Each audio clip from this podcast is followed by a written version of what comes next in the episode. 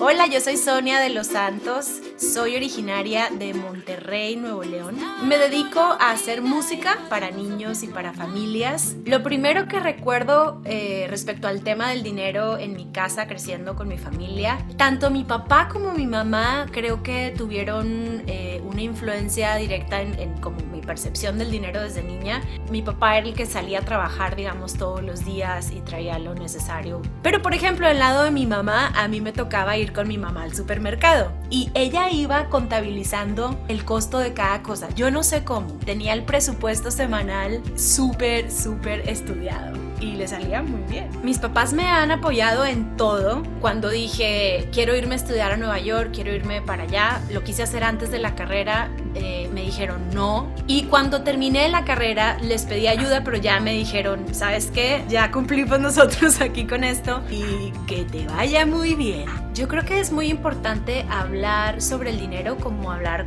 sobre cualquier otro tema, porque si bien el dinero no lo es todo, yo creo que sí, sí es bueno crear buenos hábitos desde pequeños, ¿no? desde, desde niños, aprender el valor del dinero, aprender el valor del trabajo. Mi siguiente sueño a conquistar, me encantaría tener una casa en donde pueda tener a mis padres visitando. He tratado de ahorrar por años, pero, pero sé, que, sé que en algún momento lo voy a lograr.